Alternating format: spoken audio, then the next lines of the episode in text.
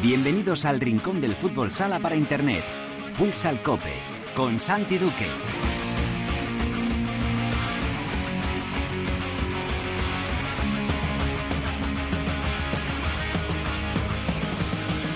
Hola, ¿qué tal? Bienvenidos a Futsal Cope, la casa del fútbol sala, en la cadena Cope.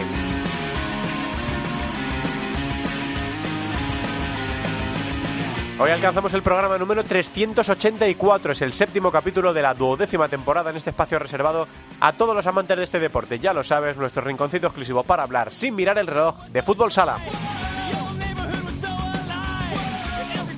Se disputó la sexta jornada de nuestra liga que nos sigue dejando a tres equipos que se confirman de momento como los más fuertes del campeonato. Valdepeñas que goleó a Burela en casa, Jaén que vapuleaba un Inter que empieza a preocupar en el Olivo y un Barça incontestable que le metió 8 a Manzanares. Hablamos ya con su entrenador, Jesús Velasco. En la tertulia analizaremos lo ocurrido en la jornada, miraremos a la que está por venir con un partidazo entre el Pozo y Barça y también charlaremos un poquito de los partidos de preparación de la selección española ante Ucrania que se han saldado con idéntico resultado, 3 a 0 los dos. Lo vamos a hacer con la ayuda de Óscar García de Marca y de Chema Rubio de Pista Azul. En Futsaleos por el Mundo, la directora Sendin nos lleva hoy hasta Hungría para charlar con el jugador de la Ladas, Juan Racalvo. Con Albada hablaremos de la primera división femenina y por supuesto repasaremos también cómo marchan las cosas en la segunda división. Será todo como siempre con la mejor música la que selecciona para Futsal Cope nuestro DJ particular, el productor del programa, el gran Javi Jurado. Todo preparado para empezar con Natalia Escobar en el control de sonido. Esto es Futsal Cope.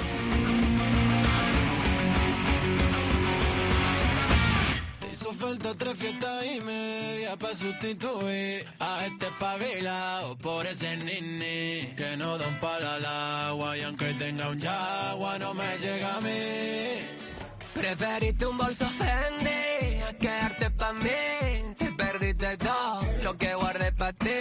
Y ahora va en su coche pensando en la noche en la que te comí. Y ahora niña no ve. Vuelve el fiestazo de nuestros amigos de Megastar que se celebra este jueves, día 18 de noviembre, en la sala Mont de Madrid a partir de las 12 de la noche. Todo el que quiera asistir se puede descargar la invitación de la web megastar.fm y además la entrada es gratuita hasta completar aforo. Han, han completado un cartel muy chulo en el que va a actuar, por ejemplo, Lérica. Suena arrepentida en este arranque de un nuevo capítulo de Futsal Cope.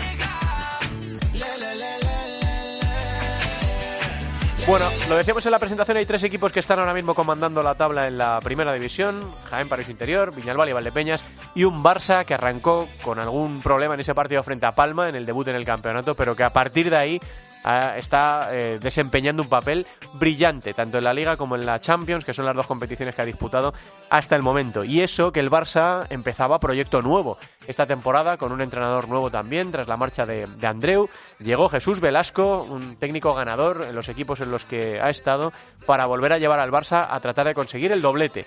Porque el Barça viene de hacer buenas temporadas también, las últimas, de ganar títulos, pero el Barça aspira ahora a ganar la Liga y la Champions, y para eso está el técnico toledano en el banquillo del Barça, un Jesús que ya nos escucha, creo, al otro lado de- del teléfono. Hola, mister, ¿qué tal? Muy buenas tardes. Hola, buenas tardes. Bueno, pues las cosas, no sé si esperabas, Jesús, que marchasen tan bien, tan pronto, ¿no? Eh, sobre todo teniendo en cuenta que es eh, un proyecto muy, muy grande, eh, un cambio importante al, al sustituir al entrenador y que llegabas pues con algunos cambios también en la plantilla. No sé si te esperabas ya en el mes de noviembre rindiendo a este nivel. Bueno, yo llevo muchos años ya entrenando, entonces no me no me hago he dejado de hacer planificaciones de, Sí. de la temporada hace ya bastante porque no sirven para nada, ¿no? Entonces, yo mi idea era era ver un poco la respuesta de los jugadores a a las propuestas que yo les hacía y, y bueno, he encontrado una respuesta la verdad que muy positiva, eh, he encontrado al grupo pues muy muy implicado con, con, con lo- que yo les, les estoy proponiendo y seguramente pues es una consecuencia el- los resultados de, de esta buena dinámica que estamos teniendo de momento, pero no, no, no podemos olvidar que estamos empezando, que falta toda la temporada, entonces nada, hay que tener los pies en el suelo, va bien, pero eso no quiere decir que, que dentro de dos meses vaya a ir mejor, irá mejor sobre todo dependiendo de, de, de nosotros.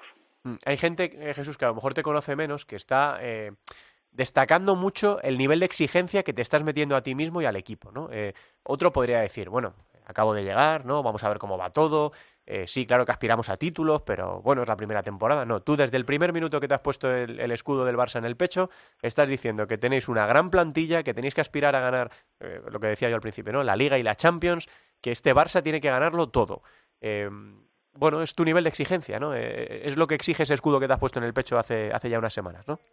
Sí, es, la, historia de este club y es pues pues pues ver uno a uno los jugadores que están a, a mi disposición, ¿no? Y entender el proyecto que, que, quiere el club para medio largo plazo, que yo creo que, es muy ambicioso y es muy bonito y, y, nada, y vamos adelante, ¿no? Yo creo que ningún entrenador, ningún entrenador profesional mm, no quiere ganar, ¿no? Todos estamos aquí para ganar y yo entiendo que con la plantilla que tengo, pues eh, alguna vez no lo vamos a hacer, por supuesto, porque el, el rival el rival también juega, también entrena, también estudia lo que hacemos y, y esto es muy complicado y, alguna vez no lo conseguiremos, pero pero la idea es, que es, crear un gen, un gen ganador y, y salir para, para con la intención de ganar todos los partidos. No no por el hecho de ganarlos sino sino por el juego no que el juego nos lleve a, a esa superioridad sobre el rival esa es la idea ¿Te sorprende, Jesús, que en esta jornada número 6 haya dos equipos que os estén aguantando el tirón y que sean Villalba y Valdepeñas y, Jaén Paraíso Interior? Que, por ejemplo, Jaén lo pasó bastante mal la, temporada anterior. Villalba sí es un proyecto consolidado, pero bueno, están aguantando muy bien el pulso. ¿Te sorprenden los compañeros de viaje? ¿Esperabas ver a la derecha y a la izquierda al Pozo y a Inter?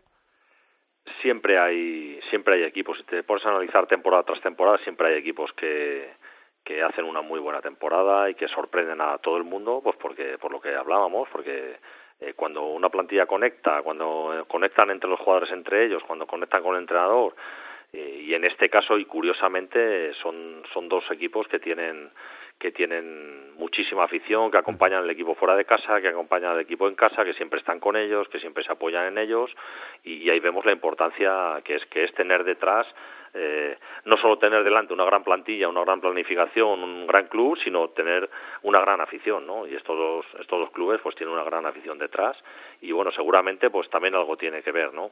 Hmm. Yo siempre me quedo con una frase tuya que me dijiste hace un par de temporadas, eh, en la última tuya en Inter, que te hablaba yo de la liga y de la igualdad, ¿no? Que ya sabes que los periodistas con esto llevamos dando la tabarra eh, unas temporadas ya, yo creo que es real, ¿no? Que en la Liga Nacional de Fútbol Sala hay mucha igualdad. Y yo te pregunté por esto hace dos años y dije, Jesús, cualquiera puede ganar a cualquiera. Y me dijiste, sí, sí, y es verdad, pero luego los títulos los ganan los de siempre.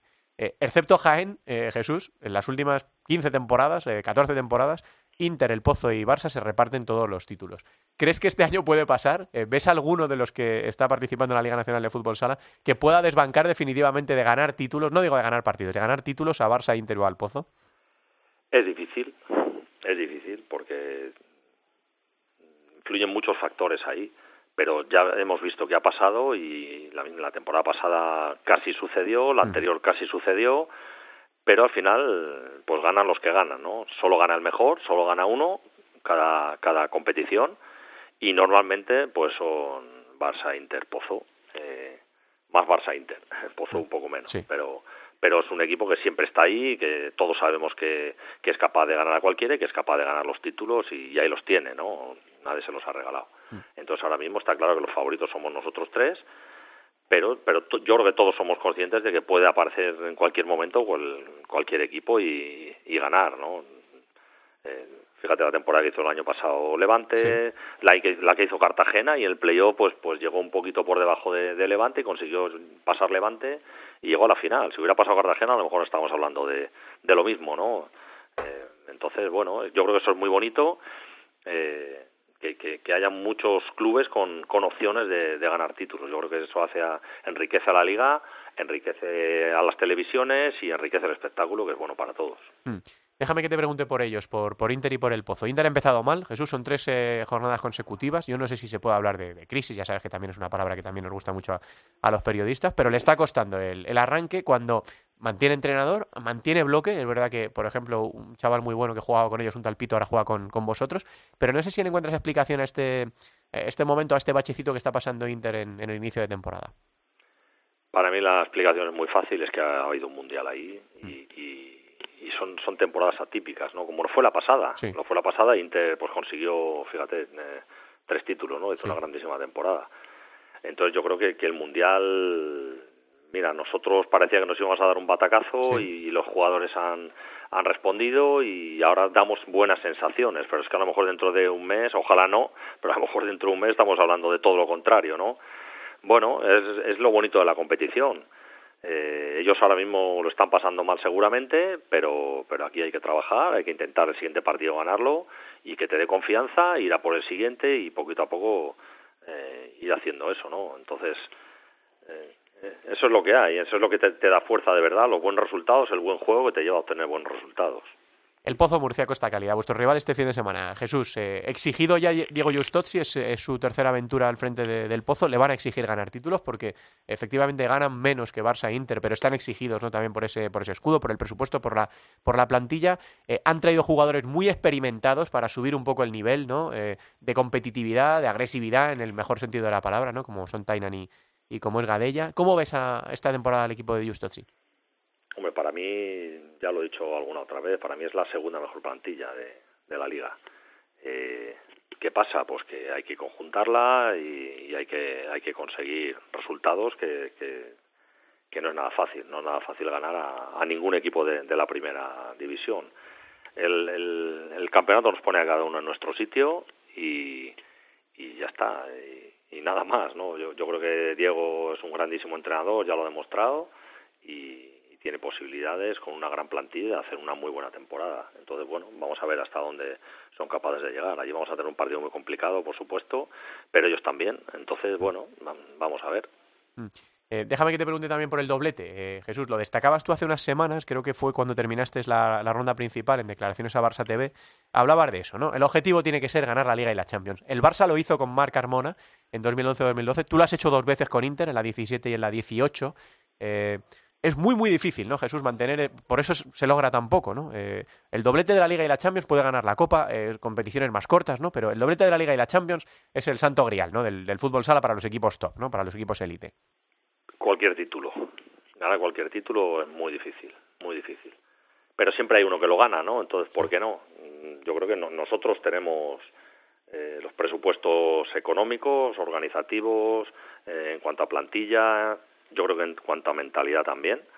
Eh, pero ahora, ahora hay que ver el balón, si entra o no entra y si somos capaces de, mantener un gran ritmo de, juego durante toda la temporada, temporada para, para poder disputar todos estos títulos y tener opciones a ganarlo. Es muy complicado, ganar, ganar una, vez es muy difícil, ganar dos es mucho más, ganar tres es mucho más y, y así sucesivamente, ¿no? Entonces vamos a ver si, si podemos llegar bien a, a la disputa de esos títulos. Ahora tenemos la, la Copa de la Élite la Elite Round de, la Copa de Europa y, y, ese, ese, ese punto es el que tenemos todos marcado en el calendario, sin olvidarnos, por supuesto, pues, pues el partido este sábado, el partido del martes con Zaragoza, mm. el partido del sábado siguiente contra Cajaén, aquí hay que ir poquito a poco, pero siempre teniendo en cuenta el objetivo que es el que has dicho tú, ¿no? que no, no, no nos escondemos, está ahí y, todos tenemos claro lo que queremos. Mm. Eh, ¿Te preocupa mucho el grupo que te ha tocado en la Elite Round? Porque ya sabes que eh, es muy habitual en nosotros, eh, los periodistas, que grupo asequible para el Barça, ¿vale? Porque, bueno, no evitas a lo mejor a los cocos ¿no? que había en ese, en ese bombo, ¿no? Que podían ser equipos, por ejemplo, como la pasada del Levante con el Benfica, que al pasar solo uno, pues te puede, te puede provocar un disgusto. Pero viene el Pilsen de hacer una main round muy interesante, de eliminar uno de los equipos que, bueno, no sé si candidato, pero uno de los equipos fuertes de la competición, más Hale Goik y más Dobovich, allí en Pilsen. Jesús, ¿cómo analizas este este, grupo que os ha tocado en Gracia? Son todos equipos campeones. Ya está. O sea, son todos equipos campeones, habituados a ganar, que saben competir, que tienen experiencia eh, y que no van a regalar nada. Entonces, a partir de ahí, está claro que prefiero jugar con Halegoy o con Pilsen mm. o con el Dobove a jugar con, con Benfica, a jugar con Levante, a jugar contra uno de los rusos, a jugar contra Sporting, eh, está claro, ¿no? Pero, pero son equipos que hay que respetar porque si están ahí es porque se lo han merecido y, lo que te digo, o sea, sería un grave error por nuestra parte llegar allí pensando que, estamos ya en la Final Four porque vamos a salir mal de, de, esa situación. Entonces, lo mismo, yo, yo creo que los jugadores son conscientes de ellos, de ello, tenemos una muy buena oportunidad porque son, rivales que sobre el papel son más pequeños que nosotros. ¿eh? son, son, son peores equipos que nosotros. Ahora eso hay que demostrarlo y no, no solo una vez, sino hay que demostrarlo en los tres partidos. si conseguimos estar a nuestro nivel y, entrar mentalizados de, esta forma, pues tenemos muchas más opciones que ellos. Pero lo, que hablamos, eh, hay que respetar al otro, hay que entender que, entrena duro, que, también son profesionales y que nos van a meter en dificultades seguro. Mm. Déjame hacerte la última, Jesús, jugando un poco a, las hipótesis, ¿vale? Eh, tú llevas una trayectoria como entrenador brillante, has entrenado en España desde 1996, eh, cuando empezaste la aventura con el Talavera, luego te fuiste a Italia, triunfaste ya con Caja, tu llegada a Inter, ¿no? En, la segunda época o la primera, bueno, podríamos hablar, ¿no? Más gloriosa de Inter, eh, un equipo que se pudo comparar a la máquina verde de, del maestro Candelas. te fuiste a Francia y ganaste también con ACCS en unas condiciones que no fueron las mejores a nivel económico, como se ha podido demostrar cuando terminó la, temporada, y ahora llegas al Barça con el objetivo de ganarlo todo. ¿Te queda la cosita de entrenar a una selección? Eh, pienso en España, pues, porque es la nuestra, ¿no? Eh, porque te falta en tu trayectoria, pero no sé si a lo mejor tú no tienes esa vocación, ¿no? De decir, no, yo me veo más como entrenador de clubes, no me haría ilusión especialmente entrenar selecciones o entrenar a, nuestra selección. Bueno, yo creo que todo tiene su momento mm. y, yo creo que cualquier entrenador español, si tú le haces esa pregunta a cualquier entrenador español te va a responder que estaría encantado de entrenar a la selección. Yo, por supuesto, sería un sueño para mí hacerlo.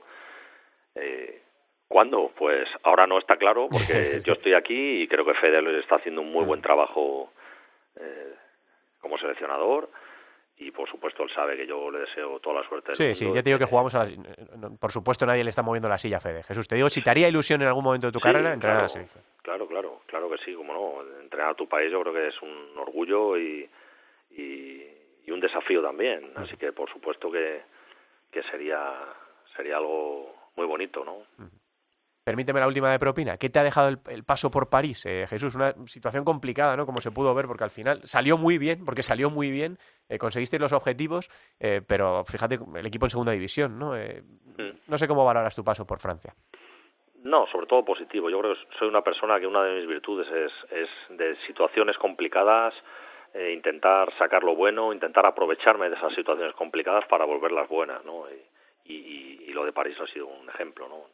Hemos sufrido mucho en muchos aspectos, eh, pero, pero sin entender el idioma, con jugadores cada uno de una nacionalidad diferente, eh, yo creo que todos nos unimos en un momento determinado y, creo que hemos, hemos salido todos muy fortalecidos con una relación eh, óptima entre todos los jugadores y, con el cuerpo técnico. Y yo creo que, que, ha sido he aprendido mucho he aprendido mucho que he intentado sobre todo motivar a los jugadores de otra manera, de otra manera porque allí eh, sobre todo el jugador francés es un jugador que, que, al que le gusta divertirse, que va a pasárselo bien, que si no está motivado te va a llegar tarde, no se va a presentar, va a desaparecer. Bueno, son un poco especiales ellos, yo les he entendido eh, y creo que, que, he conseguido llegar a ellos y, y de hecho eh, sin cobrar pues pues eh, conseguimos un compromiso del grupo altísimo y, esa ha sido la clave para poder ganar porque ahí el, el Lille de Beto estaba haciendo una temporada eh, buenísima como de hecho la ha hecho y, fue primero toda la temporada y conseguimos al final quitárselo no si no no lo habríamos conseguido. Entonces creo que ha sido una, una temporada muy muy importante para mí muy interesante donde he sacado muchas cosas positivas y, y muchas de las cuales me están sirviendo este año para para poder seguir mi camino. Bueno, pues eso es lo, importante, ¿no? Sacar lo positivo y, olvidar lo que fue peor, aunque yo creo que lo deportivo fue bastante bien. Ahora falta sacar a Ricardo de allí, ¿no? Que, vamos a ver si sigue o no sigue esta temporada o si aceptan una de las ofertas que tiene tanto de la Liga Nacional de Fútbol Sala como de, su país. Jesús, he disfrutado mucho esta charla con, contigo, te deseo mucha suerte para lo que está por venir, que son un montón de, de retos y te mando un abrazo muy fuerte. Santi, muchas gracias. Jesús Velasco es el entrenador del Barça, que tiene ahora mismo a su equipo clasificado para la Elite Round y primero en la Liga Nacional de Fútbol Sala. Avanzamos. La tertulia de Futsal Cope. Dani Romero, esto se hizo para que se motive.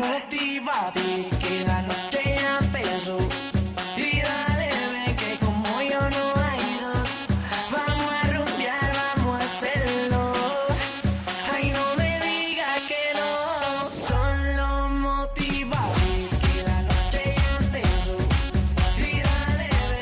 temazo donde los haya, esperamos que este jueves Dani Romero, que también está invitado al fiestón de Mega Star, se arranque con este Motívate, con el que es muy difícil no venirse arriba.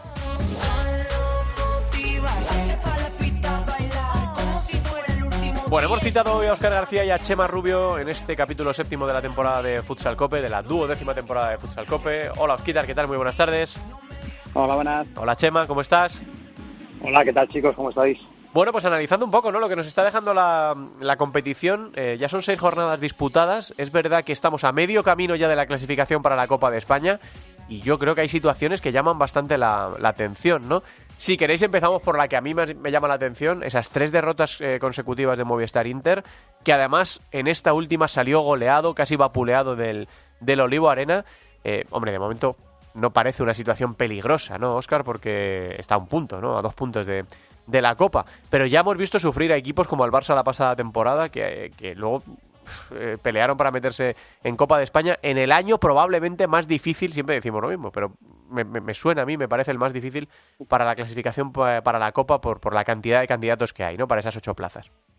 Sí, sobre todo porque son tres derrotas seguidas, que no es habitual y que esta última es fea, digamos. O sea, se dice 6-1 en un partido en el que no tuvieron opciones. En la primera parte estuvieron aguantaron el partido, verdad que luego encajaron el gol cuando mejor estaban y se fueron del partido muy rápido y no es habitual que pierda tres partidos seguidos y no es habitual que se lleve seis, un 6-1 en otro partido contra un equipo como Jaén.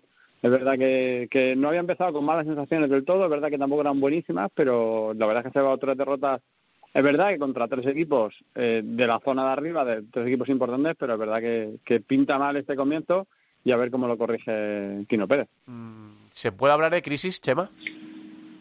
No, yo creo que en este tipo de, de, equipos no se puede hablar de crisis, se puede hablar de momentos malos, se puede hablar de desajustes. Me, me parecieron importantes las palabras, hablo del Barça, de su entrenador, cuando decía estamos buscando un modelo de juego y si lo consigo se van a ganar partidos. Me quiero poner en el plano de, de Tino y pensar que lo mismo, que están buscando algo. Es verdad que no lleva ya más tiempo en, en Inter, no es lo mismo que, que Velasco en el Barça, pero algo están buscando ahí que no encuentran, no sé si echan en falta algún perfil de jugador que necesiten, pero no lo llamaría no lo llamaría crisis en el caso de Inter. ¿A qué crees que obedece, Oye, Oscar? Eh, porque es lo que dice Chema, ¿no? ¿no? No es un bloque nuevo tampoco, no es un entrenador nuevo, sí que han tenido alguna salida importante, ¿no? Eh, la de Pito sin ir más lejos, pero sí que mantiene el bloque de la pasada temporada. ¿Por qué crees que le está costando a Inter arrancar? Sí, quizá puede, puede pasar por ahí, por la ausencia de Pito. Al final, un jugador que cuando las cosas se ponían complicadas era de los que tiraba el carro, es de los que siempre coge el balón, le salga o no le salga, de los que siempre tiraba. Y al final, muchas veces cuando te encuentras en dificultades, muchas veces lo decimos, dásela al bueno. Y ese dásela al bueno, pues claro, han perdido a ese bueno, ahora mismo no tienen esa referencia. Eso lo tendría que ocupar quizá Raúl Gómez, pero es verdad que, es otro perfil, que también se, él se está adaptando, viene de otra forma de jugar. Entonces, pues tiene que el equipo hacerse a eso. Además, es un equipo que ya lo vimos en el pasado, que cuando mejor rinde es cuando juega a tope, cuando juega a máxima intensidad. Y a lo mejor eso en la liga regular cuesta. El año pasado se le vio un poco que, le faltó eso y quizás un poco eso, que le falta el, coger ese ritmo y coger esas buenas sensaciones. Y la otra situación, chicos, que me, me, empieza a llamar la atención es la de Palma. Empezó como un disparo, ganándole además al Barça con goleada en el partido del debut. Y le vemos también fuera de la Copa, eh, Chema, con tres derrotas ya. Eh, le cuesta otra vez al equipo de Vadillo que, que todos los años le señalamos como, como el equipo que quizá, ¿no? Por, por estar más consolidado, pueda eh, arrebatar un título a los grandes, pero qué mal ha empezado Palma otra vez este año. Sí, pero Vadillo lo dijo después del partido. En sus declaraciones más o menos tiene eh, localizado los problemas que puede tener el equipo.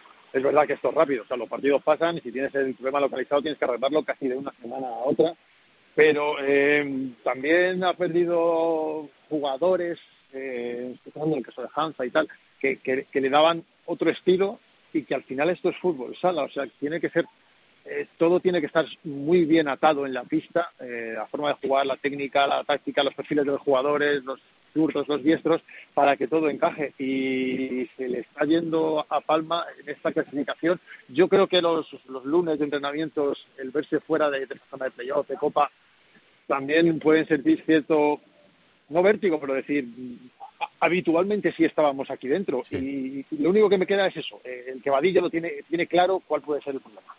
¿Qué, ¿Cómo, ves a, cómo ves a Palma, ahí sí que veo que sí que hay un poco más de cambio de estilo. Si ves al final los jugadores que se han ido por los que han venido, es verdad que tienen más corte ofensivo, digamos. Y de Palma siempre es un equipo que se encuentra como en resultados cortos, en esos 2-1, 3-1. que es un equipo que, que defendía muy bien y que aprovechaba lo que tenía. Y yo un poco creo que está intentando cambiar el perfil y, y no sé si no está, no está acabando de ajustar, no sé si no está encontrando el perfil ofensivo o está intentando ajustar a esos jugadores al perfil defensivo. Entonces, es lo que le está faltando, el, ajustar ese, ese modelo de juego que yo creo que el Palma con los fichajes sí que tenía intención de cambiarlo un poco. Mm, bueno, Levante le está costando también. E-, era una temporada que se esperaba, ¿no? A mí me sorprende menos. Levante tenía muchas bajas. Este Levante ha empezado con muchas bajas. Y la Copa de Europa, Oscar. Y la Copa de Europa. Claro, también, que eso despista mucho. Al final, al final estos equipos es una cosa que, que tienen estos equipos que no tienen, los grandes se pueden permitir más, digamos, estos equipos en cuando tienen dos o tres bajas se nota mucho más. Y ese Levante hemos visto partidos con rotaciones de seis jugadores de campo, prácticamente con más un par de canteranos. y eso se nota mucho. Se podía esperar un poco más la, la situación. En lo positivo, eh, no sé eh, si esperabais a un Jaén y a un Viñalbal y Valdepeñas. Vale, que son seis jornadas, pero ahí les, ahí les tenemos, ¿no? Con una sola derrota, aguantándole el pulso al Barça, Jaén firmando unos partidos tremendos. El otro día le gana al Pozo en Murcia, ahora golea a Movistar Inter, Viñalbal y Valdepeñas toma el otro día a Palma. Eh, no sé, si os está sorprendiendo para bien, ¿no? Hemos hablado de los equipos que nos están sorprendiendo para mal. Eh, este desarrollo, este, este rendimiento de Jaén y de Viñalbal y Chema. Sí, justo son, los dos nombres que, que, miras Jaén y dices, bueno, pues eh, vuelve a esos sitios donde estuvo. Después del sufrimiento del año pasado, que fue un sufrimiento tremendo ha tenido esa época baja, ahora vuelve a estar ahí sobre todo a competir, a, ganar, a tener victorias importantes en su campo, a tener el apoyo de la gente con todo lo que pasó con Alex el otro día y demás, que también es importante para ellos. Y luego lo, de Valdepeñas al final es eh, está acostumbrándose a una situación que está muy bien, que también vuelve a tener un pabellón que se pone de su parte y que ya eh, me imagino, quiero pensar que los objetivos en ese equipo están subiendo. Están subiendo a, mucho más que, por supuesto, mantener la categoría. Equipos, Oscar, a los que a lo mejor les hizo más daño que a ninguno la pandemia, ¿no? Por, por todo, ¿no? Por la afición, por lo que significa jugar en su pabellón, eh, también porque tenían una pila de partidos aplazados, ¿no? Y que ahora, pues con la situación más normalizada, lo están haciendo muy bien. Claro, son dos equipos que en casa con su gente son muy difíciles, al final son muy difíciles de ganar, al final son muchos puntos. Hace unas semanas hablamos con Ale González y nos dijo que se habían tenido una temporada, no sé si eran con 13 partidos, que es, prácticamente una vuelta entera. Entonces, claro, yo creo que estos equipos han visto, como en la temporada, han visto que pues los equipos grandes, digamos, con más bajas de internacionales, podían venir más tocados, que les costase más arrancar, y han dicho, mira, tenemos que preparar fuerte la pretemporada, coger este arrión fuerte, ya tendremos un mes para parar y para descansar en, en enero y yo creo que por eso han empezado fuerte, lo han preparado muy bien, ya te digo, es que Jaén, no sé el número exacto, pero creo que nos dijo que eran 13 partidos de pretemporada, que es una barbaridad. Por cierto, una de las imágenes del fin de semana, ¿no? Eh, es tras la victoria, tras, la goleada de Jaén, eh, bueno, el protagonismo absoluto de, Alex, ¿no? Eh, las lágrimas en el centro del pabellón. Bueno, no sé, lo que se hizo viral en nuestro mundo, en el, mundillo del fútbol sala, una entrevista de, de Alex que creo fue allí, ¿no? Para medios jienenses, creo recordar en el que hablaba de esa cláusula de confidencialidad que le impide hablar de lo que pasó en, en Inter, ¿no? Sí, a, nosotros también lo contó, también le preguntamos y nos dijo que, no podía hablar de ello, que había firmado esa, esa cláusula, que por contrato no podía hablar de ello y bueno, pues sí, sí nos dijo que había sufrido mucho, que le había pasado muy mal, que, que esa llamada de Jaén fue un poco algo a lo que agarrarse y claro, mira, al final, en un pabellón como ese, lleno contra tu ex equipo, hacer un partidazo como el que hizo, una victoria como esa, pues claro, le, estalló todo después del partido. Sí, cosas feas, Chema, ¿verdad? Que impropias, ¿no? De, un club de la magnitud de Inter, ¿no? sí, sea, fue un trato, lo que se pudo ver en las redes sociales, eh, algo humillante para él, los comentarios, es verdad que, bueno, pues si ha quedado y ha aceptado no hablar del tema, eh, pues... sí, con tal de salir, me imagino, con tal de salir de salir y sobre todo hay que quedarse con el plano deportivo, que al final el fútbol, el fútbol, el deporte te, devuelve muchas situaciones complicadas y justo te lo devuelve ante tu equipo con un partidazo, con la acción volcada y lo que haya pasado entre las partes, bueno, pues ahí quedará y ya les por lo menos tiene esa salida. Un jugador que, que, necesita minutos y que, bueno, pues aquella, aquello quedará en las cabezas y en las responsabilidades de, los que lo llevaron a cabo y ya está. Pues y pasar página para él y el plano deportivo es lo más importante. Y está pasando página a lo, a lo grande, como el porterazo que, que es. Hablábamos de la parte de arriba, de los equipos que esperábamos más. Y vamos a mirar la parte de abajo, que ya sabéis que a mí particularmente, todavía no, ¿no? Porque todavía no quema mucho lo de, lo de abajo. Pero no sé si tenéis la sensación, Oscar, de que los que están ahora metidos ahí en el lío son los que van a estar. Burela, eh, Zaragoza, Manzanares, no sé, el Betis. Yo creo que en las quinielas estos tres, los tres que no han ganado todavía, son los que estaban en, en las quinielas de todo. Quizá el otro sería Aspir, que siempre le cuesta arrancar más, pero este año es verdad que, que con los fichajes ha cogido un poquito más de experiencia y ha arrancado bien por fin, que los equipos de pato siempre eran de menos a más y ha arrancado bien, pero quizás si estos tres eh, eran los, los llamados a, estar ahí abajo y les está costando arrancar y cuando cuesta arrancar tanto, al final luego lo, llevas arrastrando la temporada y es muy complicado. ¿Metes a alguien más ahí en el lío, eh, Chema? Prontísimo, ¿eh? ¿eh? Aquí puede pasar de todo es muy pronto. Yo, yo lo que veo que Burela está cogiendo demasiado el ascensor en los últimos años, eh, vuelve otra vez a complicarse. Lo de Zaragoza se está quemando en las últimas temporadas y al final eh, la cosa puede ser más más complicada de lo que parece y sobre todo al que mm, yo creo que tiene que salir de ahí. Y yo no sé si es una cuestión de juego, de resultados o de encontrarse más sobre la pista sobre el Betis. No, no parece que, vaya a estar en esa zona. Yo sí, Que, le saco un poco más de, esa zona baja. Aunque bueno, imagino que se van a encadenar una serie de, resultados más positivos, pero esto es mirar delante, es decir, mirar al gol y mirar atrás, es decir, mirar la portería. Mm. Más o menos eso lo tienes asegurado.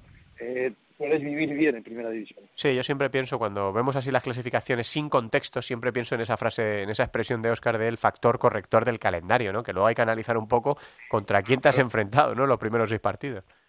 Sí, pero este año también, este también ¿El qué, perdón, chicos? Este año, también, este año también hay una cadena de partidos, no, no lo recuerdo exactamente, pero es algo así como Palma, Cartagena, Inter... La visita al dentista, ¿no, Oscar? La famosa visita al dentista. Claro. Ah, la, ha cogido, la ha cogido Aspil, lo que pasa es que Aspil sacó un par de positivos, ganó en Cartagena, que era un resultado, digamos, inesperado, pero Aspil, por ejemplo, empezó con ese, con esa, con ese, eh, con ese encadenamiento de partidos y lo ha sacado. Y al final, pues siempre hay que ver un poco eso. Yo creo que el Betis también ha pasado por ahí y quizá por eso tenga los puntos que tiene, pero sí que es verdad que, que siempre hay que mirar un poco el contexto, pero es verdad que si hacemos las fines de temporada, yo creo que los tres que están abajo los que todo el mundo pensaba que su objetivo es salvarse y, poco más. Fíjate, a otro que esperaba yo sufriendo este año es a Sota. Y de momento está en Copa, ¿no? Enlazó dos victorias consecutivas, ha empatado tres, solo ha palmado un partido. Eh, pelea todos los encuentros, que eso bueno es una seña de identidad de, Sota, pero con los problemas económicos también, eh, con otra desbandada de, de, como le pasa casi todos los veranos, ¿no? De jugadores. Yo pensaba que, bueno, que todavía es pronto, ¿no? Pero que ahí le tenemos, ¿no? Con nueve puntitos, que eso ya no se lo quita nadie. Sí, porque está de calidad. A ver, Chema.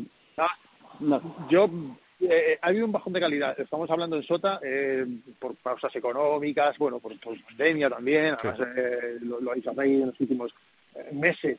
Eh, le ha pasado a otro nivel a, a Inter, desbandada o venta o salida de jugadores importantes, a otro nivel, eh, hablo, pero queda en la pista en el caso de Sota, eh, el escudo, el emblema, la historia, el entrenador y los años que llevan ese banquillo, eh, es decir, aquí hay que competir. Y si las cosas van mal, irán mal, pero a nuestro nivel. Y el nivel es altísimo y si echan la vista atrás, la historia les tiene que reforzar a la hora de saltar las pistas. Sí, Oscar. Sí, yo veo que Sota, por dentro de esa quiniela que hablamos, pues es de los que pues para ellos sería un éxito meterse en los ocho primeros y yo creo que no habría que reprocharles nada si no lo consiguen, porque yo creo que, que no es equipo como para eso, pero es verdad que, que con la filosofía de Manol y ese ADN que, que, tiene ese equipo, tampoco le veo yo en los puestos de descenso, porque yo le veo, pues eso, ahí cerquita de, cerquita de Copa de Playoffs, quizás sin meterse, pero de momento, pues lo que dices, todo lo que pueda sumar ahora, que al final, esa temporada con la pretemporada tan extraña que ha habido y luego el parón y tal, pues igual muchos de esos los microciclos y los ciclos y tal, estas cosas, pues lo mismo están pensando en vamos a arrancar fuerte y ya pararemos un poquito más tarde. Bueno, vamos a echar un vistazo a la jornada número 7 y ahora os pregunto también por qué os han parecido estos dos partidos de la selección, que no va a tener mucho de preparación para el europeo porque esto empieza ya, en apenas, bueno, no, en apenas, no, en dos meses, arranca en los, en los Países Bajos, así que ahora lo, hablamos un poquito, lo que se haya podido sacar en claro de esos partidos contra Ucrania.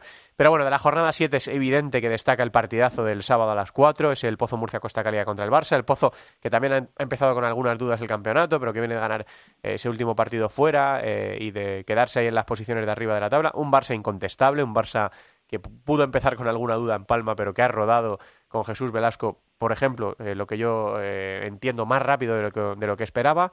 Así que vamos a recordar los partidos de la jornada 7 y comentamos. Eh, el viernes esto se abre con el Real Betis Futsal Rivera Navarra a las 8 y a las 8 y media Sota Levante. Para el sábado a las 4 el Pozo Barça, 6 y media Jaén Fútbol Emus en Zaragoza, 6 y media Burela Jimbi Cartagena, 6 y media Inter Palma.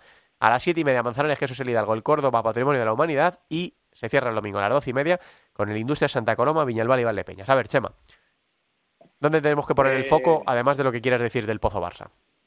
Yo en el Pozo Barça me quiero quedar con esas declaraciones que vuelvo a repetir de Velasco, que no sé si se le vuelven venir en su contra, de decir si jugamos como, o como yo quiero, como hemos preparado, como yo entreno, como es mi filosofía, da igual, vamos a ganar partidos. O sea, ahí se, ahí se puso su nivel y su exigencia a los jugadores y creo que el Pozo, bueno, todavía está encontrando esa esta temporada, porque los jugadores más o menos y el entrenador ya lleva tiempo, es decir, estarán buscando algún estilo más de juego que les puede dar más consistencia eh, doy a los más favoritos, sobre todo por, por, la inercia que lleva el Fútbol Club Barcelona.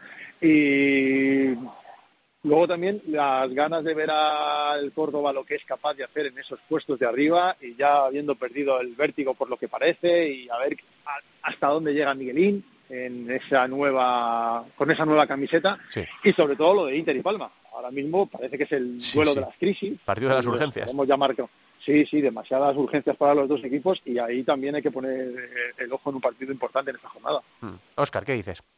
Sí, no, ese partido en el que uno puede respirar y otro puede salir muy tocado, porque al final el que, el que pierde el partido sean cuatro rotas seguidas ya y ya dolerá mucho, e incluso se empatan pues salir tocados los dos, según cómo sea, según cómo sea el partido. Y pues hombre, el Pozo Barça es el gran partido y estamos viendo un Barça espectacular. Velasco desde luego no es de los que se anda con excusas y los que anda con con Remilgos. Ya dijo en la previa de la primera jornada que son la, mejor plantilla del mundo. Y que si alguien lo duda, bueno, pues una de las mejores. lo, lo dejó así, lo dejado. Diciendo eso, existe a los jugadores también. Y yo creo que ha empezado muy bien, quizás mucho mejor de lo que de lo que esperábamos. Es verdad que, claro, con, la, con la plantilla que tiene, mucho más fácil, digamos, el, el adaptarle, pero bueno, está recuperando en cierto modo jugadores, está teniendo más minutos Mateus, está André Coelho, está haciendo más el de la selección portuguesa que el que vimos en, en el Barça el año pasado, entonces yo creo que, el Barça ha empezado muy bien, imagino que tendrá algún batecillo, pero de momento quizás una de las sorpresas positivas es el ver el equipo tan tan bien y, que está goleando partido tras partido. Sí, sí, la verdad es que y con un Ferrao tremendo y con, con jugadores que vienen del Mundial en un estado de forma sensacional. Vamos a ver esa temporada tan rara como la gestionan eh, con Mundial al principio, con Eurocopa entre medias, luego el parón de la Copa de España para los que paren. Entonces, bueno, son picos de forma que tendrán que gestionar muy bien los preparadores físicos y los entrenadores a nivel, a nivel mental. Y de la selección, eh, después de esos dos partiditos contra Ucrania, eh, los dos con victoria por 3 a 0, eh, ¿Con qué te quedas, Oscar? ¿Qué es lo que crees que se puede sacar brillo a, lo que ha pasado en, esa doble, en ese doble tercero contra los ucranianos? Pues por un lado el dejar la portería cero en dos partidos, que tampoco es que sea un rival de campanillas, pero bueno, que siempre es positivo eso de no, de no acabar sufriendo, no acabar encajando goles. Y yo creo que también da aire la entrada de Antonio Pérez. Yo creo que le hemos visto eh, muy tranquilo, muy con mucha personalidad como él tiene. El, de repente dar el salto a la, a la, absoluta siempre es complicado y bueno, pues es, es una buena prueba para que el chaval vaya entrando en esa dinámica y por lo demás, pues nada, pues es eh, un par de amistosos, que los jugadores vayan entrando, que Sergio Lozano vuelva a lo grande, pero ya lo estamos viendo en el Barça, así que no hay ninguna sorpresa. Y bueno, pues, pues dos partidos más, la verdad es que no tienen mucha más trascendencia. Ahora vienen los partidos de Portugal, que son un poco más serios, y luego ya viene el europeo, pero bueno, yo creo que quizás pues no me estoy la de Sergio Lozano, que no sorprende a nadie, que le estamos viendo en el base, que es una alegría volverla a ver marcar con la selección, y Antonio Pérez, que es un poco el que marca el futuro. Chema, ¿qué destacas tú? ¿Con qué te quedas? Yo quitando el plano deportivo, porque me imagino que ahí, eh, bueno, Ucrania es un nivel, nivel más o menos de entidad, lo que dice Oscar, que ahora viene Portugal, también más entidad de cara a que sean partidos por lo menos donde haya un mínimo de exigencia, pero eh, la figura de Sergio Lozano, no tanto en lo deportivo, sino también en el liderazgo del equipo. Eh, que hace falta esa figura que la pueden tener también con Ortiz, pero que si son dos mejor, que si son jugadores con experiencia, que si Borja está ahí, ya lo hemos visto más veces. Cuando España ha ganado grandes campeonatos había tipos de mucho peso en el vestuario, no a la hora de jugar en la pista, la pista son todos muy buenos, a la hora de, hacer equipo, de hacer unión, de, motivar, eh, de intimidar al rival, que poco a poco eso tiene que irlo construyendo España, que ha habido una época en la que esa intimidación en el exterior no, no estaba. Y ahora, bueno, pues puede volver con, con ese tipo de jugadores, incluso Borja, así que me alegro más por ese plano extra deportivo. Mm.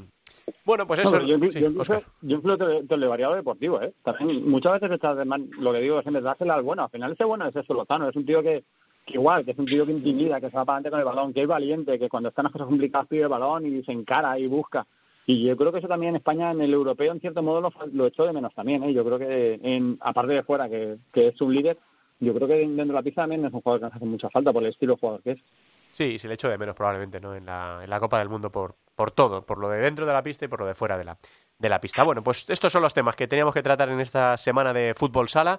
A la vista ya no demasiado lejos la Elite Round para Barça y para Levante, la, habrá tiempo para, para analizarla y no muy lejos ese europeo que se va a disputar en los Países Bajos el próximo mes de enero y en el que vamos a ver si España puede ganar su octavo título continental. Eh, os agradezco como siempre la presencia, chicos, en esta tertulia. Un abrazo grande, Oscar Chema. Un abrazo. Seguimos avanzando.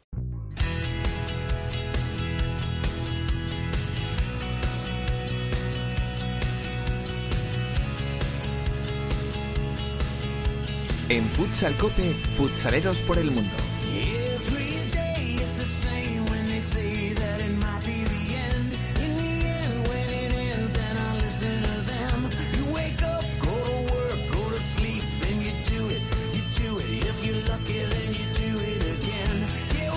Bueno, vámonos de viaje por Europa. Ya me dijo la directora Sendín que no guardásemos mucho bufanda, gorro y abrigo porque nos vamos hasta Centro Europa. Hola, directora Sendín, Teresa, ¿qué tal? Muy buenas tardes. Muy buenas, ¿qué tal? Pues Bueno, sí, vámonos. Nos vamos a ir. De visita, ¿no? Sí, nos vamos hasta Hungría a visitar a uno de los más veteranos futsaleros que tenemos en, en nuestra lista y que ya cuando empezábamos con esta sección era jugador del Gior en, en Hungría y unos cuantos años después sigue en la Liga Húngara y esta vez como entrenador de Aladas eh, consiguiendo convertirse en el nuevo dominador del fútbol sala en Hungría y no es otro que Juanra Calvo. Juanra, ¿qué tal? Hola, buenas tardes. Bueno, una temporada más por Hungría y cuajando grandes actuaciones con, con tu equipo, con Aladas. Bueno, pues eh, sí, muy contento por aquí. Eh, temporada pasada conseguimos ganar el, el campeonato húngaro y, y bueno, pues ahora ahí ahí estamos, a ver si, si podemos eh, disfrutar en la ronda élite.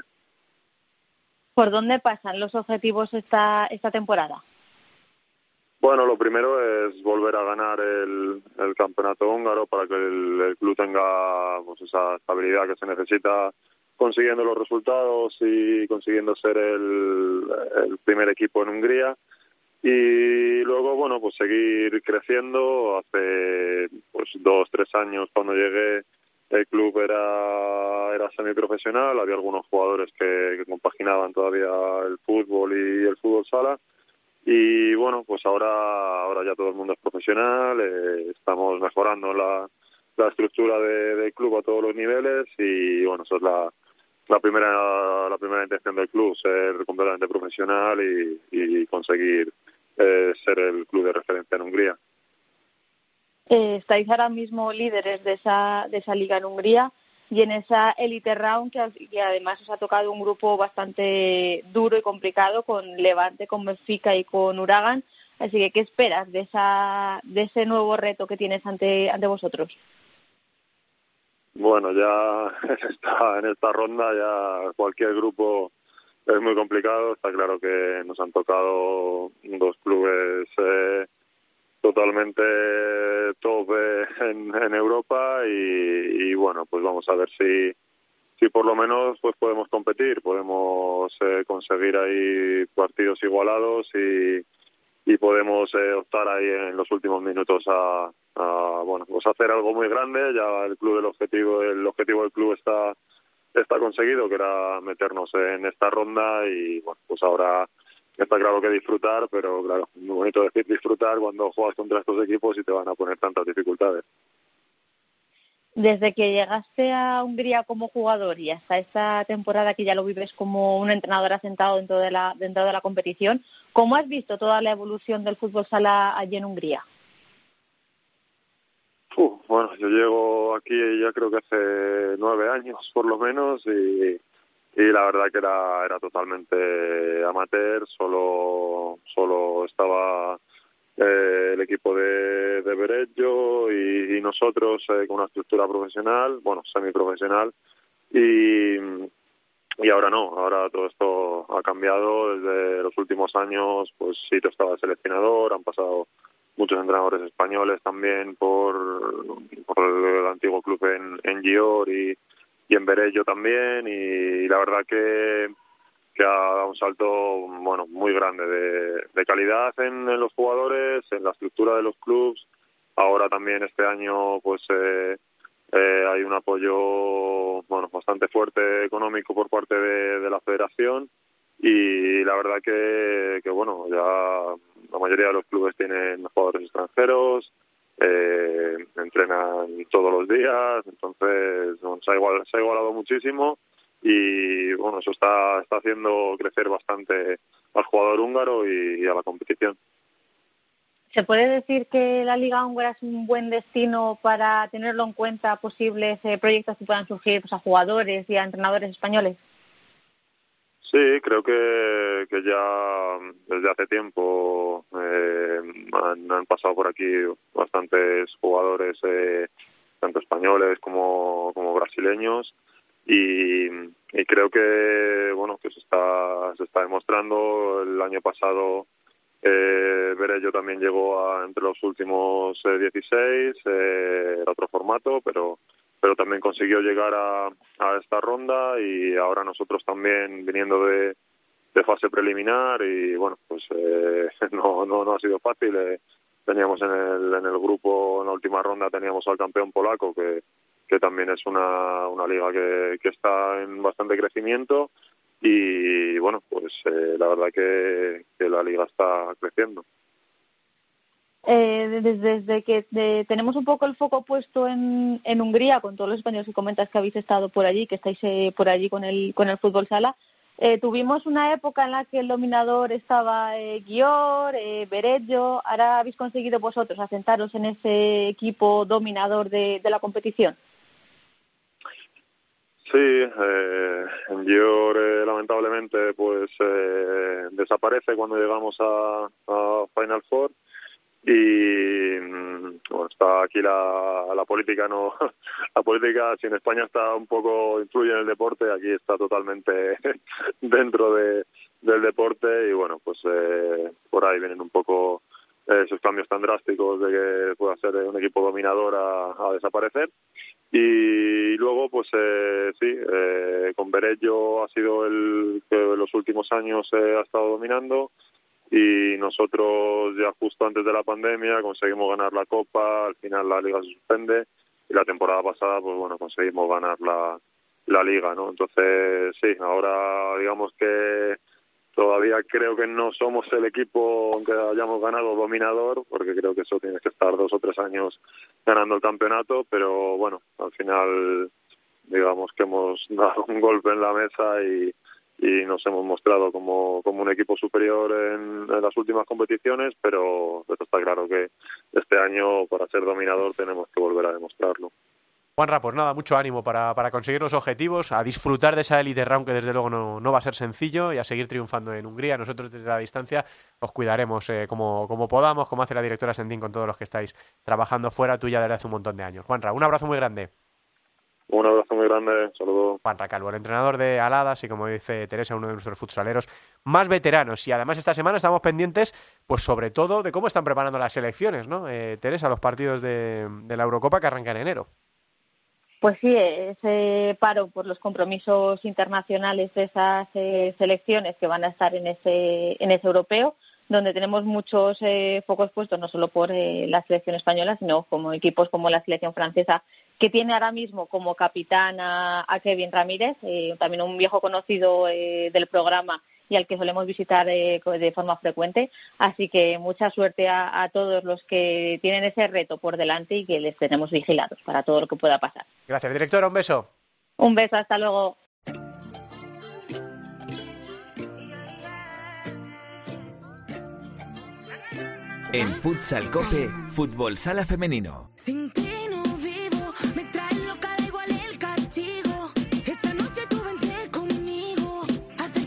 Nos han prohibido. En el armario ya no queda ningún abrigo.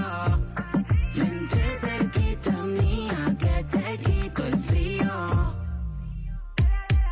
Tú tienes un bubalú, bubalú chiclecito, que yo mastico y me lleva al cielito. Bueno, Alba es un clásico en este tipo de eventos, no suele fallar nunca. Me imagino que ya se habrá descargado su entrada ¿eh? o le habrá eh, puesto un WhatsApp a Perico para ver si puede conseguir alguna entradita. Eh, ahora le preguntamos a Alba si va a estar este jueves en la Salamón, pero seguro que la que no falla es esta gaditana que es puro flow flamenco, es Bubalú de Tatiana de Luz.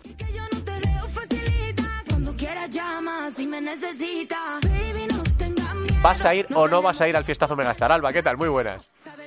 Hola, buenas, Santi. Pues lo voy a intentar. Es cierto que no he faltado nunca a esa fiesta Megastar. El año pasado no se pudo celebrar, evidentemente, por la situación eh, sanitaria que estábamos viviendo. Pero bueno, este año tengo bastantes complicaciones, pero voy a, intentar Tampoco tienes tantas eh, cosas que apoyar hacer, a. Perico. Eh, tampoco tienes tantas No, cosas que hacer. Yo nada, ya sabes. Estoy todo el día en el sofá sentada, sin hacer nada. Te gusta, tío, lo del sofá y la mantita, ¿eh? Sí, la verdad que sí, ¿eh? Las pocas veces que lo disfruto me encanta. Claro, claro, porque lo haces poco, porque lo haces poco. Bueno, vamos a repasar lo que ha ocurrido en la última jornada de Primera División Femenina, Alba. Bueno, porque ya se ha juzgado la, la jornada séptima y las cosas siguen más o menos como siempre, ¿no? Atlético Navalcarnero, goleada 9-3 frente a Melilla Torreblanca, que es un equipo que teníamos muchas expectaciones puestas en él porque Iba Maca, un eh, entrenador muy conocido dentro del fútbol sala masculino. Eh, el año pasado fue equipo revelación, pero sigue sin arrancar. También eh, una victoria muy importante de Pollo que ganó 2-4 frente a Leganés. Ojo con Universidad Alicante que perdió 3-4 frente a Ourense en Vialia. El Ourense en Vialia que consigue su tercera victoria consecutiva, que ahora mismo están en sexta posición, pero Universidad Alicante ahora mismo está en puestos de descenso. No estamos nada acostumbradas a ver a las jugadoras de Universidad de Alicante en esos puestos. Es cierto, llevamos siete jornadas, pero ojo que no se despisten porque esperemos que no, pero hay muchos, muchas temporadas en las que se rompe la clasificación y cuando ya te metes en la zona baja a veces cuesta salir. Un empate que no es algo habitual, 3-3 entre Roldán y Peñas Clubes, victoria también muy importante, 0-3 eh, de Sala Zaragoza frente a Atlético Torcal, ojo con Marín Futsal que ganó 5-3 a Juventud, Marín Futsal que lo decimos es un recién ascendido, aunque tiene a un montón de jugadoras de primera división, grandes conocidas, entre ellas a Silvia Guete, eh, la portera de la selección, que luego hablaremos de ella, y eso es un seguro de vida. Por eso, a pesar de ser un recién ascendido, ahora mismo está en una buena posición. Está a mitad de la tabla. Y eh, Burela, pues lo mismo que Futsi, goleada 7-0 frente a Móstoles. Y por último, victoria también muy importante de Alcorcón 1-5 frente a Rayo Majadahonda. Esto deja a Futsi el único que ha ganado 7 de 7 con 21 puntos en primera posición, seguido de Burela y entre los ocho primeros hay cuatro equipos madrileños y cuatro equipos gallegos. Ahí, y es en estas cosas en las que se ve cuándo las comunidades o las federaciones apoyan al eh, fútbol sala femenino. Se ven los resultados, esperemos que haya más federaciones, más comunidades autónomas que sigan apoyando este deporte, porque se ven los resultados cuando hay apoyos. Así que yo que me alegro de ver a cuatro equipos gallegos entre los ocho primeros, porque aunque soy objetiva, hay en cosas en Hombre, las claro, que, que te tira la, el la tierra, claro. Y cuatro madrileños que es tu segunda tierra, ¿no? Se puede decir. Que, claro, es que yo es que ya ves, yo la algún gaditano que es su tercera tierra. Sí, pero no hay, no, hay en primera. No hay, no hay. que luchar ahí. Claro Tengo que que, ir ahí con la varita también, a, a dar, a dar. Bueno, eso es la jornada que ha pasado. Y en la que está por venir, Alba, ¿con qué te quedas? ¿Qué destacas? ¿En qué tenemos que estar pendientes?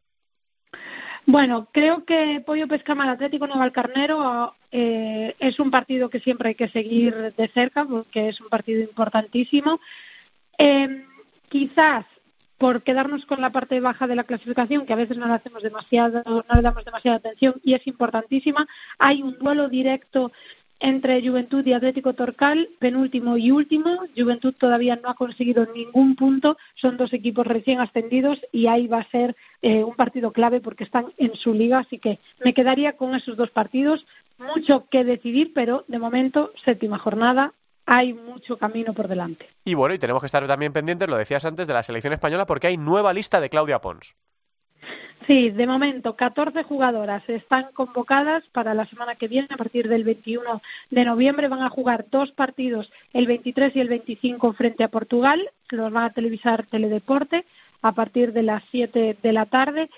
Vamos a ver porque ya se va a preparar ese europeo que tantas ganas tenemos de que llegue, en el que, por supuesto, España y Portugal son los actuales eh, finalista y semifinalista, o sea, eh, campeón y finalista de la última y primera Eurocopa Equipo de Fútbol Sala Femenino, porque a veces decimos última, pero solo hay una, hay que recalcarlo, que la gente sepa todavía en qué condiciones precarias estamos. De la lista me quedo con que vuelve Irene Samper, que aunque la llevamos viendo toda la vida en Alcorcón, este año está en Burela, y también la vuelta de las gemelas, que parece que se afianzan a pesar de tener solo 18 años. Hablábamos hace eh, en la anterior convocatoria con, con Irene Córdoba, también su hermana Laura Córdoba eh, van a estar entre esas 14 elegidas y también la vuelta de Jenny Lores, la jugadora de Urense que vuelve tras lesión. 14 es dificilísimo entrar. Silvia y Cris son las porteras, ya sabes que hay que destacarlas, importante. Y eh, toda la suerte del mundo, se podrán ver los partidos en directo de momento amistosos, pero frente a Portugal nunca hay amistosos. Así que yo digo que todo el mundo tiene que ver esos partidos. Pues claro que sí, los va a dar, como dice Alba, además Teledeporte. Gracias, Alba. Gracias, un saludo. Estamos terminando.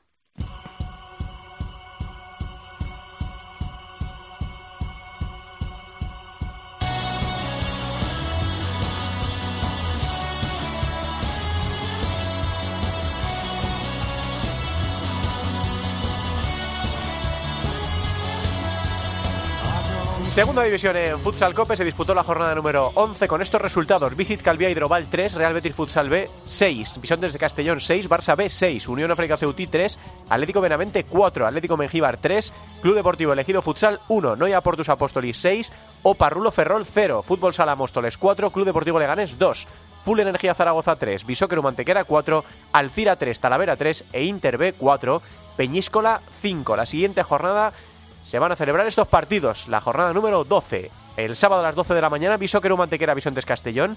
A las 4 de la tarde, tres partidos. Leganés, Noia Portus Apóstoli, Real Betis Futsal B Alcira y Barça B Visit Calvía Hidroval. A las 6 de la tarde, cuatro partidos. Elegido Futsal Full Energía Zaragoza, Peñíscola Atlético Mengíbar, Oparrulo Ferrol Inter B y Talavera Unión Africa Ceutí. Y cierra la jornada número 12 a las 7 el sábado el Atlético Benavente frente al Móstoles. Repasamos cómo está ahora mismo la clasificación en esta división de plata del fútbol sala español, con Noia líder con 28 puntos, segundo Espeñíscola con 24, tercero Bisontes con 20, cuarto Full Energía Zaragoza con 19 y quinto Alcira con 17, cerrando puestos de ascenso. Y además, o de promoción. Y por abajo, la salvación la marca el Talavera, que es decimotercero con 14 puntos. Visit Calvía Hidroval es decimocuarto con 14. El Betis decimoquinto con 13. Mengíbar decimosexto con 11. Leganés decimoséptimo con 7. E Inter B es colista con 5 puntos.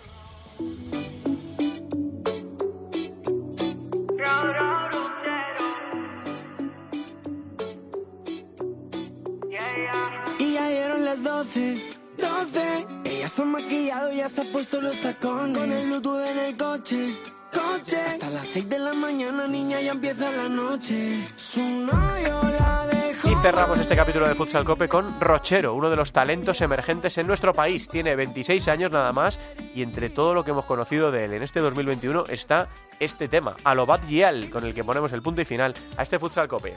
Sabe que está buena Bueno, pues hasta aquí todo lo que teníamos que repasar en el día de hoy. Eh, no se pierdan si se han incorporado justo al final o si han escuchado solo alguna de las secciones, la entrevista con Jesús Velasco, que yo creo que merece mucho la pena, esa tertulia con Óscar y con Chema, la charla con Juanra, eh, bueno, el femenino, la segunda y todo lo que hemos desgranado en este nuevo capítulo, el 384 de la historia de Futsal Cope. Volvemos la semana que viene. Gracias por estar ahí. Hasta luego.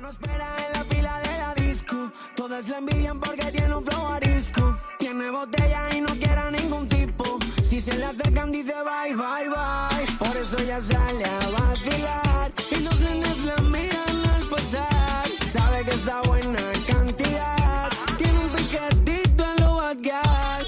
La división de honor, la división de plata, el fútbol sala femenino, los jugadores españoles fuera de nuestras fronteras, la selección, todo el fútbol sala en cope.es. Futsal Cope.